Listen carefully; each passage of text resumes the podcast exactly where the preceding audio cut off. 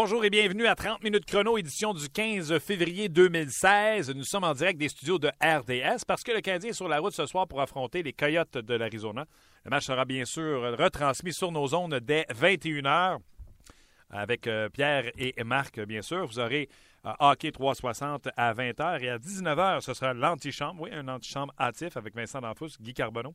François Gagnon, Gaston Terrien et j'y serai également ce soir à l'antichambre. Donc, je vous invite à être là ce soir. Donc déjà, aujourd'hui, je peux vous dire qu'on va se diriger dans quelques instants en Arizona, parler avec Marc Denis, qui va assister à l'entraînement. L'entraînement est plus tard aujourd'hui, donc toujours pas de joueurs du Canadien qui ont sauté sur la patinoire en vue du match de ce soir. Vous comprendrez le décalage horaire. On va parler également avec Pascal Vincent en remplacement de Pierre Lebrun. Pierre Lebrun avait des euh, impossibilités au niveau de l'horaire, donc il sera euh, disponible demain mardi dans le cas de euh, Pierre Lebrun. Donc, Pascal Vincent le remplace à pied levé. Entrevue que j'ai réalisée un peu plus tôt, juste avant l'émission. Bien sûr, il est euh, question de Connor McDavid qui l'a affronté euh, cette fin de semaine et qu'ils ont muselé. Mais on va parler également des chances. Quand tu le sais que tu n'en as plus bien, bien, les Jets sont un peu dans la même situation que le Canadien de Montréal. Je vous invite à ne pas manquer ça. Et par la suite, c'est un peu en lien avec la question que je vous posais aujourd'hui sur Facebook de RDS. Vous souhaitez quoi de la part du Canadien d'ici le 29 février? C'est dans deux semaines pile. Lundi, dans deux semaines.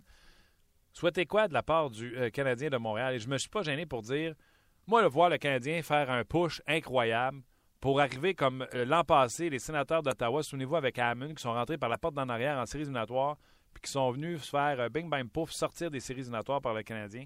Pas certain que je veux voir ça de l'équipe. Et je me disais, si le Canadien, parce que le Canadien a joué 3 en 4, quand même positif, 750 de moyenne, mais malgré ce 3 en 4-là, le Canadien s'est éloigné, n'est plus à 3 points, mais bien 6 points d'une place en séries éliminatoires. Donc, à ce compte-là, moi, je souhaite que le Canadien, s'il devait dégringoler, mais qu'il se prépare pour le prochain repêchage. On va en reparler un peu plus tard d'ailleurs avec Stéphane Leroux. Mais pour tout de suite, on va aller rejoindre un gars que je pensais qui était mon ami, Marc Denis. Salut. Comment ça, je pensais? Comment ça, tu pensais que j'étais ton ami? C'est ce qui se passe, Martin? Ben, moi, après avoir euh, qualifié euh, Ben Scriven de Ben Swimmer, tu m'as dit, oui, il te ressemble un peu dans le filet. Et je regardais le match vendredi soir, et je t'avoue, quand il est tombé tout seul sur un des buts, euh, sur les faux fun, j'ai vraiment fait, mais Marc, il m'aime vraiment pas. ouais, tu sais quoi, c'est. je, veux surtout pas dire, je, veux surtout pas parler de je ne l'ai pas prédit, je n'avais pas de boule de cristal. C'est pas ça du tout l'histoire, mais euh, c'est souvent l'adage de gardiens qui, euh, qui ont une technique un peu. Euh, ils sentir, sentir parce qu'ils compétitionnent. C'est exactement ce qu'on a dit du côté de Michel Perrien. C'est vrai que c'est un batteur, Ben Scriven. Il n'avait pas le même choix. sais, rendu à, 29 ans, il avait des chances un peu. donc, les chances de revivre sa carrière, c'était là. Puis ça a bien fonctionné. Ça a bien fonctionné pendant trois matchs. Euh, ce genre de match-là, c'est le, genre de match à Buffalo qui donne des cheveux gris aux entraîneurs, aux gardiens de but aussi. Tu as l'impression que la rondelle avait juste pas de frapper. C'est fâché un peu, mais euh, c'est arrivé à Scrivens et là, on va se tourner du côté de Michael Condon. J'ai aimé le commentaire de Michel Perry. J'espère que je ne jouerai pas à la, chaise musicale. Celui qui gagne, moi, ce que j'ai compris là-dedans, c'est pas juste celui qui gagne. Celui qui va bien performer va être entre les poteaux, et là, c'est au tour de Condon de le faire. Les deux gardiens sont capables. Mais on est rendu dans une situation, tu viens d'en parler, avec des dégringolade au classement quand, quand tu perds un match sur quatre. Ben c'est ça. Tu es rendu dans une situation exceptionnelle et ça prend des mesures exceptionnelles pour, pallier à ça. Alors, euh, il n'y a plus de plan. Euh, un plan, là, euh, on le dit tout le temps, hein, ça, fonctionne super bien jusqu'à temps que ça ne fonctionne plus. Tu, tu, restes, tu restes fidèle à ton plan, là, tu perds un match de trop, puis il faut que tu déroges du plan. C'est ce qui arrive pour le Canadien. et en effet, ben, disons qu'il commence à se faire très tard. Comment tu vois les Canadiens? Est-ce que tu les vois comme l'équipe qui est encore en glissade? Est-ce que tu vois que cette équipe-là s'est replacée? Ou tu vois simplement que ce qu'on voit là, une équipe qui joue pour 500 et qui est capable de perdre un soir donné contre les Sables de Buffalo, c'est une équipe moyenne, voire médiocre sans son gardien but numéro un? Euh, ben, c'est clairement une équipe moyenne, moyenne sans son gardien de but. Ça, je pense qu'on n'a pas besoin de convaincre personne. Euh, dans le sens que c'est une équipe qui est capable d'être de viser les sommets de l'Est en saison régulière quand leur gardien connaît une saison du tonnerre comme la dernière. Euh, quand je dis la dernière, évidemment, je parle de 2014-2015, la dernière complète de Carey Price. Euh, sinon, c'est une équipe, et ça, par exemple, la, direction nous l'a dit, là, l'a dit à tous les partisans, à tout le monde, on va être parmi les équipes qui vont se battre pour une place en série. Donc ça, c'est pas faux. On s'attendait pas à cette dégringolade-là après la blessure à Carey Price. On s'attendait pas à ce que ce soit si pire de ce côté-là. Pour répondre à ta première partie de question, là, ça, c'est l'état général de l'équipe. Mais moi, ce que j'ai vu dans les dernières performances, il y a quand même des signes encourageants. Euh, encore une fois, comme je le fais souvent dans ton show, je vais divulguer une, mini primaire. Tu sais, on va en parler dans notre ouverture du match euh, de ce soir en direct de, en direct de Glendale. Tu sais, il y a une partie, moi, de, cette rencontre-là qui, on doit inscrire dans la colonne des occasions ratées parce que Buffalo n'a pas touché à rondelle en troisième période, ils n'ont fait que se défendre. Mais quand tu donnes trois buts en 2 minutes 36, c'est ce qui est arrivé. Là. Si tu calcules le but en fin de première période, les deux premiers buts là, euh, en deuxième. Quand tu donnes trois buts en 2 minutes 36 dans la Ligue nationale de hockey, c'est bien, bien rare que tu vas aller chercher une victoire. Les Canadiens s'est retrouvé dans le tour. Comment, toi qui as voyagé avec l'équipe qui a fait le voyage de Buffalo à, Arizona, tu as vu l'entraînement hier, comment tu trouves l'équipe? Comment tu sens l'équipe présentement, l'ambiance autour? Écoute, je peux, euh, je te compterai pas de mensonge. Euh, Martin, moi, j'ai pas suivi l'équipe. J'avais des, euh, des, engagements en fin de semaine. Je suis revenu à Montréal, puis je suis arrivé ici hier soir. Euh, j'ai lu les rapports, je vais voir l'équipe pratiquer tantôt, là, euh, vers euh, à 11h30 ici, donc encore dans, dans une heure et demie à peu près, avec l'heure de décalage. mais tu sais, le sentiment, en tout cas, de, quand, quand, je me suis, quand à Buffalo avec l'équipe, c'était vraiment une chance ratée. Tu sais, t'en as parlé tantôt, là. On est rendu là du côté du Canadien. Une défaite vient démolir ce que tu as bâti en trois victoires. C'est, oui, c'est rendu aussi pire. Et ça devrait être comme ça d'ici la fin de l'année. Tu, sais, tu gardes une fiche de 750 d'ici la fin de la saison et c'est pas encore garanti que le Canadien va, euh, va grimper au classement. Alors, ça, en dit long. Euh, le seul petit point positif, c'est une équipe comme le Lightning a maintenant un seul match en main. C'est le Canadien avait, avait ouais. plus de matchs que beaucoup de ses adversaires. Là, il y a juste un match en main, puis l'écart s'est pas accentué entre le Lightning et le Canadien. Parce que le Lightning a des difficultés aussi, sauf que, tu en as parlé, c'est à six points de la dernière place qui donne accès six points, là, ça, c'est trois victoires consécutives, cinq personnes d'autres ramassent de points au classement. on est rendu là. ça va être très difficile d'ici la fin de la saison. OK. Euh, quand j'ai vu sur le RDS, euh, Sven Andrigato, la solution au premier trio, puis Luc, tu connais comment ça fonctionne, l'émission, on se pose la question euh, depuis ce matin, 8 heures, quelle serait la meilleure question pour interpeller les gens? Et là, Luc, il dit Sven Andrigato relancer le premier trio. Je fais vraiment? Est-ce que vraiment la solution de ce trio-là, c'est Sven Andrigato? Est-ce que honnêtement, je me demande vraiment s'il y a une solution à Montréal ou même dans les filiales pour aider le top 6 du Canadien. Bon, mais c'est ça, tu viens, d'en parler. Euh, moi, je vais répondre à cette question-là. Je vais répondre oui.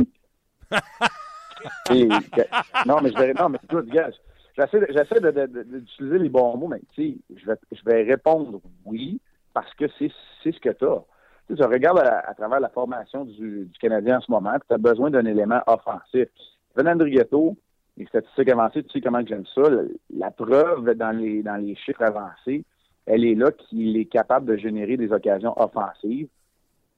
Ce que, ce que, ce que beaucoup de joueurs sont incapables de faire du côté du côté du Canadien. Alors, euh, oui, à court terme, c'est peut-être la solution, mais ça revient encore à la même affaire. Là si on considère que pour le Canadien, pour l'instant, on a les canettes avec Gallagher, Galchenyuk, euh, et Desharnais, c'est ton top 5, ben, il en manque une encore. Il, manque, il manque un élément quelque part dans le casse-tête. Il en manque un quelque part pour, pour compléter ton top 6. soyons honnêtes, je pense que tout le monde est d'accord à dire que David Desharnais se débrouillait très bien quand tu vas sur un troisième euh, trio. C'est la même chose pour la À un moment donné, tu peux pas avoir juste des joueurs de troisième trio. Ça t'en prend pour jouer des minutes et euh, obtenir des rôles offensifs. Sven Andrigato est capable d'accomplir euh, cette besogne-là, selon moi, à court terme. À court terme encore, parce que sais, c'est pas la solution désirée à long terme, du moins pas tant qu'il ne sera pas plus aguerri qu'il ne l'est. Je t'amène, des choses que tu n'aimes pas. tu sais, quand on parle de. On va extrapoler. Ceux qui ont gagné la Coupe cette année récemment, là, c'est Chicago trois fois, LA deux fois, euh, Boston, euh, Détroit. Ces équipes-là, gardien pour gardien, 5, 6 bons défenseurs, un trio excellent comme défenseur, c'est pas mal toujours la recette. Mais une chose qui est commune avec eux, c'est qu'ils ont ce joueur de centre aussi dominant côté défensif qu'à l'attaque. Quand il est ça à glace, ce joueur de centre-là, tu fais ish, il y a une menace. Le Canadien, on dira ce qu'on veut, n'ont pas ce joueur de centre-là. Qu'est-ce que Marc Denis fait pour l'avoir? Est-ce que là, vivre qu'on est. Moi, c'est ce que je disais ce matin. La question, c'était souhaitez quoi d'ici le 29 février? Moi, j'ai dit, moi, là, faire une poussée pour rentrer dernier en série éliminatoire, comme les sénateurs l'an passé, puis arriver en série, puis se faire sortir en première ronde. Non, merci. On va reporter le problème à l'an prochain. Si on est pour descendre, vendons. Puis essayons de repêcher finalement ce premier vrai centre, parce que Marc Bergeron dit on ne peut pas aller le chercher via transaction. Le but, c'est de gagner la Coupe Stanley, Marc. Puis la seule façon de la gagner, ça te prend un joueur de centre dominant. Tu regardes l'histoire du hockey. Les équipes ont tout le temps eu des joueurs de centre dominants qui ont gagné la Coupe Stanley. Qu'est-ce que tu ferais, toi?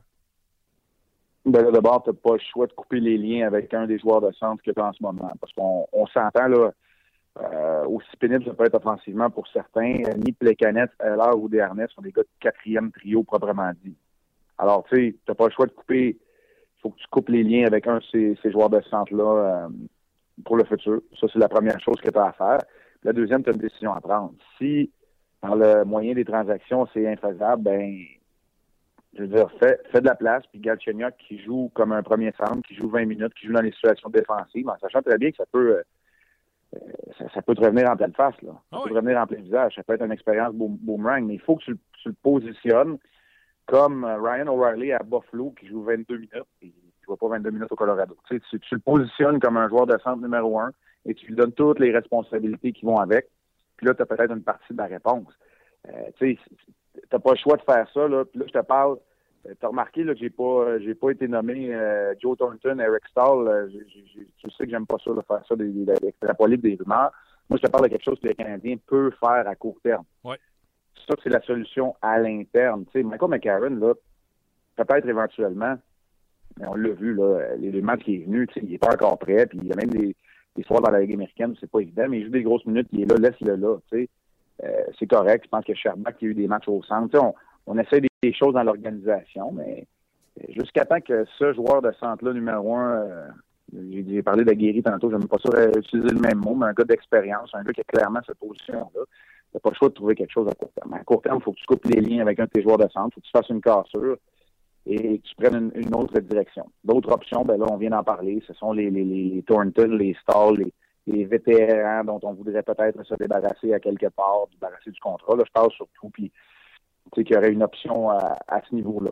Sinon, euh j'embarque pas dans la, dans la game à Kiprios qui parlait de, de, de Stamkos ou c'est c'est Larry Bush qui pourrait John Tavares qui pourrait éventuellement peut-être changer d'adresse. Je ne me mettrais pas embarqué là-dedans dans ces, histoires. Non, c'est euh, très, très, très euh, spéculatif. OK, à quoi tu t'attends ce soir de la part des Coyotes de l'Arizona qui moi, en tout cas, euh, tu sais, les jeunes joueurs, j'aime ça. J'ai hâte de voir euh, Max Domi, euh, sa créativité. J'ai hâte de voir Anthony Duclair. à quoi tu t'attends, toi, ce soir?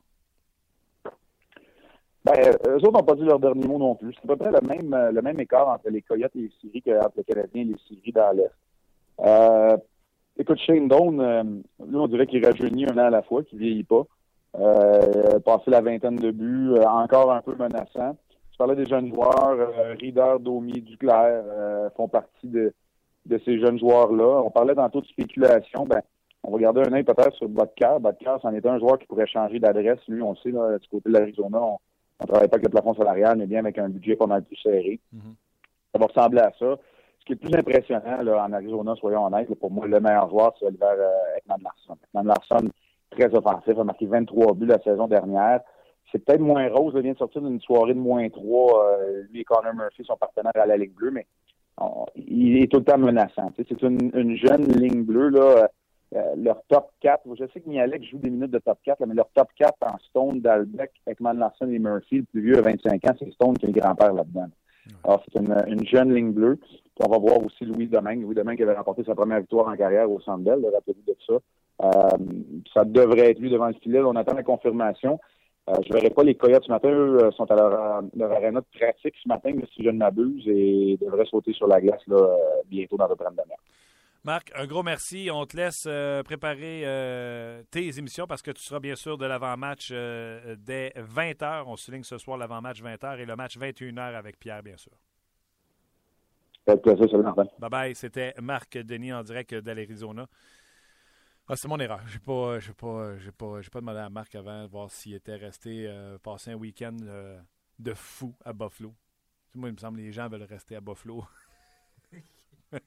Quand il y a une pause de deux jours à Buffalo. Énergie le matin. Salut, ici Dominique Carpin. Anaïs Favron. Et Maxime Martin. On vous attend chaque matin en semaine dès 5h30 dans Énergie le matin. Oui, avec les deux minutes du peuple de François Pérus. Ne manquez pas Énergie le matin en semaine dès 5h30. Énergie. Petite nouveauté. Euh, à partir d'aujourd'hui jusqu'à la date limite des transactions, on va prendre des rumeurs de, tran- de- de- de- de transactions qu'il y a sur le web et euh, en compagnie de Luc. Salut Luc. Bonjour Martin. Comment vas-tu? Ah bien, ça va bien toi? Et on va prendre ces rumeurs-là, puis on va en jaser, voir. Exact. Parce que c'est ce que c'est le fun avec les rumeurs? Vas-y.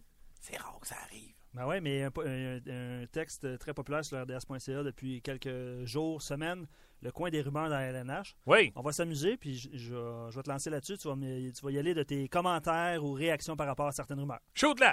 Euh, Marc n'a pas voulu embarquer tantôt dans le- la spéculation Stamkos euh, Ouais. Tavares. Toi, qu'est-ce que tu en penses euh, versus on va y aller avec le Canadien un peu là, mais euh, versus les Leafs, là, ce qui pourrait arriver avec Stamkos ou Tavares, puis mettre en contexte en même temps. Ben, ah, de un, je prendrais Tavares avant Stamkos. Oh, on est deux. De deux, Stamkos, je suis pas sûr. Puis On de trois, mettons, on ferait juste prendre le niveau fiscal. là. Comment qu'on fait pour rentrer le salaire de Stamkos qui veut dans notre. Fait que déjà là, c'est le fun ce qu'il disait le monsieur à la TV en anglais, mais euh, veux dire, euh, c'est pour faire les mathématiques. là. Ouais. Euh, Alex Burrows, une petite nouvelle sur lui qui aurait nié euh, avoir levé sa clause de non-échange. Est-ce que tu penses que Burrows pourrait intéresser des équipes et est-ce que tu penses qu'il pourrait quitter Vancouver dans les deux prochaines semaines? Absolument. Absolument. Je sais qu'Alex a été bien installé à, à Vancouver, mais puis il y a une petite famille, puis c'est un gars de famille à part de ça, Alex Burrows. Euh, mais je pense que si on y offrait, euh, je te donne un exemple, euh, d'aller jouer à Chicago pour la Coupe Stanley, Pas pire, hein? je pense pas qu'il dirait non. Parlant de Chicago, un journaliste du Chicago Sun-Times, c'est incroyable quand même, hein? Qui croit que les Blackhawks ont besoin d'un ailier gauche pouvant jouer dans le top 6, dans le top 6 et d'un défenseur. Tu sais, on parle des champions de la Coupe Stanley. À chaque année, ils ont fait euh, le geste. L'an passé, ils sont allés chercher. Antoine Vermette, puis ils ont même donné un premier choix pour Antoine Vermette, ce qui était cher payé euh, pour une balance de saison, sachant très bien que euh, Vermette ne reviendrait pas avec les Blackhawks. Oui, les Blackhawks, absolument, euh, vont bouger. À chaque année, ils le font. Au niveau de la défensive, je pense que Keith, Seabrook et Almarson s'est coulé dans le béton solidement. Euh, ils ont de la relève au niveau de la défensive euh, qui, est- qui est- qui est intéressante également. Donc, euh, oui, les Blackhawks, mettez ça sur la liste d'épicerie. Euh, et là, je le vois ton Ouais. article qu'on suggère Chris Versey, que ce serait son troisième voyage, je ne me Ouais. trompe pas, à, à Chicago. Ouais. C'est toujours possible. Et il suggère PA Paranto aussi qui pourrait peut-être être, ben, qui pourrait peut-être être un bon. D'ailleurs, qui avait commencé avec Chicago. Tu sais, D'ailleurs, j'avais été surpris que Marc Bergevin le signe ou fasse sa transaction pour lui parce qu'il l'avait connu à, à Chicago. Donc, euh, bref, oui, Chicago sont assurément acheteurs avant la date limite des transactions. On y va avec une petite dernière, euh, Martin, avant d'écouter Pascal Vincent. Chou! Euh, John Gibson, qui vraisemblablement a Ouais, gagné mais le Gibson filet. est blessé. Là. Ouais, mais pas pour longtemps, je pense. Il aurait gagné le filet. Puis est-ce que Frédéric Anderson pourrait intéresser des équipes? Euh, je pense que oui. À quel prix? Il gagne 1,3 million cette La réponse, c'est oui, mais moi, je vais te dire ça. Quelle équipe qui est dans une course aux séries qui a besoin de Frederick Anderson ou qui est en série qui a besoin de Frederick Anderson? Qu'est-ce qu'Anaheim a, a gagné d'échanger Frederick Anderson là, tandis qu'il pourrait le garder, aller en série? Gibson garde les buts. Il arrive quelque chose à Gibson. Mauvaise performance ou blessure, t'as Anderson. Là, Gibson se blesse, c'est cul d'Aubin. C'est pas la même chanson. Ou Tokarski. Ou Tokarski. Donc, si j'étais les Ducks et si quelqu'un veut Frederick Anderson, une équipe qui ne s'est pas qualifiée en série éliminatoire, le Canadien de Montréal, Ouais. euh, tu sais, moi, Frederick Anderson, comme Martin, là, Ouais. moi, le substitut à Carey Price, ça serait pas un peut-être. Ça serait un assurément bon gardien de but. Mhm. Euh, parce qu'on le voit, c'est une équipe qui dépend de son gardien de but. Absolument. Euh, donc, euh, non. Euh, si les Ducks échangent Anderson, pour moi, ça sera cet été. Ça ne sera pas la date limite des transactions. Je l'ai dit tantôt, on a parlé un peu plus tôt avec Pascal Vincent. Ils ont joué contre les Oilers d'Edmonton. Donc, bien sûr, il a été question de parler de Connor McDavid, mais également, eux, leur gardien but numéro un est revenu au jeu, c'est Andrei. Donc, on en parle avec Pascal Vincent. Eh bien, euh, c'est- un soldat extraordinaire. Euh, Pierre Lebrun ne pouvait pas être là aujourd'hui et euh, comme ça, à pied levé, il a accepté le remplacement de Pierre Lebrun. En plus, il, il a dû euh, pousser un petit soupir de soulagement quand il a vu son gardien de but numéro un revenir. C'est Pascal Vincent. Salut Pascal. Salut Martin. Ben, ben, premièrement, merci beaucoup d'être là aujourd'hui en ce lundi. Deuxièmement, euh, tu devais être content de voir venir euh, Pavlec. Ben, premièrement, de mon côté, ça me fait plaisir, là, Martin. Euh, deuxièmement, oui. Euh, il était prêt. Écoute, il était prêt depuis, euh, je te dirais, environ une semaine. On l'a poussé dans les entraînements. On l'a notre entraîneur de gardien de but a fait un travail extraordinaire pour le ramener. Écoute, c'est un match, mais tu vois la différence. Lorsque ton gardien numéro un revient dans le filet, nos deux autres gardiens de but ont fait un bon travail euh, dans la situation, mais, mais ton gardien de but euh, numéro un, il y, a- une différence. Pas juste euh, pas juste au niveau de la confiance que ça l'apporte euh, pour nous autres les entraîneurs, mais aussi pour les joueurs. Euh, on voyait là qu'il y avait une certaine je te dirais pas une patience, mais une, une confiance sur la patinoire au niveau des des des, des, des jeux, notre désavantage numérique bien fait. Il y avait il y a eu un comme un switch qui s'est fait. Lorsque ton gardien de but numéro un revient, ça crée euh, c'est comme si euh, ton père de famille il revenait à la maison. Là. Il fait OK, il n'y a pas de problème, mes boys, là, je vais euh, je vais m'occuper euh, je vais m'occuper de la job, puis euh, je vais prendre soin de vous autres, puis euh, on fait la job de l'autre côté, mais mais euh, c'est évidemment, évidemment, c'est une situation, un gardien de but, c'est tellement important. Lorsque ton, euh, ton numéro un revient, là, ça fait une différence. Est-ce qu'on attend au lendemain pour voir s'il est toujours euh, sans, euh, sans bobo? Sais, on est-tu euh, on est-tu inquiète pour le lendemain de la première game, voir s'il va ressentir de la douleur? Euh, ben oui, c'est sûr, mais euh, mais il était prêt. Il était euh, il était prêt à 100%, donc euh, on n'avait pas de doute là-dessus. Euh, hier, c'était une, journée où on voyageait. là. on est parti d'Edmonton, puis on s'est euh, on a voyagé jusqu'en Caroline, puis aujourd'hui on a un entraînement à une heure en Caroline, donc euh, mais il n'y a pas eu euh, il sent il sent bien. Euh, il est rétabli à 100%, donc il n'y a pas de problème. Parfait. Ben, la tâche n'était pas mince pour les Jets. Vous avez neutralisé euh, le joueur de l'heure, Connor McDavid. Avec les premières fois que tu l'as vu, puis que tu l'as vu, toi, euh, il arrivait, il était vraiment sur un hot streak. Qu'est-ce que tu qu'est-ce que tu as vu de ce joueur-là Hey, qui est vraiment Martin, quel joueur de hockey. Quel joueur de hockey. Quel joueur de hockey. C'est un, c'est un, c'est un, c'est un joueur complet. Euh, un, sa première qualité, c'est qu'il travaille. Il a du talent, il n'y a aucun doute. Mais, pour moi, le talent, c'est, euh, je pense qu'on a déjà parlé, là, euh, le talent, c'est overrated. Euh, oui, du talent, tu en as besoin, il n'y a aucun doute. Mais si tu travailles pas, le talent, il sert à rien. Donc, euh, il, a il travaille fort, il a un potentiel extraordinaire. Il est déjà respecté dans la ligue. Il a joué euh, 24 matchs ou euh, 19 matchs. Je suis pas certain du nombre de matchs qu'il a joué. Là. Euh, je, je sais qu'au au-delà d'un point par match, euh, mais mais euh, il, il, euh, il travaille dans les deux sens de la patinoire. Il est très explosif. Euh, ses mains, ses pieds. Euh, c'est un compétiteur. Donc, euh, à 18 ans, le jeune homme. Euh, il est respecté comme ça.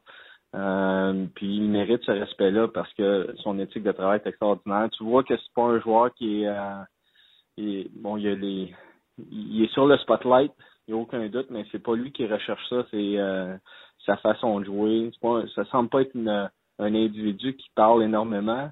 Euh, puis il est pas, il est pas flamboyant dans ses, euh, commentaires, mais il est flamboyant dans son, dans ses actions. Puis c'est le fun de voir ça. C'est le fun de jouer contre ces, joueurs-là. Puis déjà le respect. Là, je pouvais sentir sur le banc, les joueurs ont déjà le respect de Connor McDavid, comme ils l'ont de Sidney Crosby, puis euh, euh, Ovechkin, puis les grands joueurs de la ligue. Écoute, c'est un, un, phénomène, le jeune homme. Puis euh, c'est les Oilers de Edmonton sont chanceux de l'avoir. S'il reste en santé, il va être, bon longtemps. Il a pas l'air raw-raw. Tu sais, il a pas l'air frustré par les couvertures. Il a, a l'air jamais. ça a pas l'air d'un manque de caractère. Il a juste l'air focus sur sa job. On dirait qu'il n'est pas dérangé par grand-chose. Ouais, il y a, une maturité, euh, il dégage une maturité euh, incroyable. Il a- il encore une fois, il a juste 18 ans, puis on, on dit il est pas euh, overwhelmed par tout ce qui se passe alentour de lui, comme s'il était programmé pour performer. Euh, puis c'est ce qu'il fait. Euh, il- on, on a essayé de Écoute, il a créé des chances de marquer. À chaque fois qu'il était sur la glace, il se passait des choses. On était, on était dans une position où on devait défendre. Euh, parce qu'il faisait la différence, juste des petits jeux, une mise au jeu, euh, son déplacement après la mise au jeu. Euh, il a fait des replis défensifs. Il a fait des erreurs, mais il il est- c'est un joueur d'impact. C'est un joueur, euh, c'est un des meilleurs au monde présentement, puis il a juste 18 ans. Avez-vous essayé de matcher quelqu'un, un attaquant ou un défenseur contre lui? Ben, nous autres, on, sur la sur la route, là, on a on a différents plans, tout dépendamment de, de la formation. Là, euh, mais, mais oui, en effet, on a euh, on avait deux lignes là, qui, euh, qui étaient sur la glace. Si on pouvait pas en, ben, parce que bon, on a le deuxième changement sur la route, donc si on pouvait pas jouer une ligne, on jouait l'autre. Euh, puis on essayait de matcher là, nos quatre premiers défenseurs, là, soit la première unité ou la deuxième unité contre lui.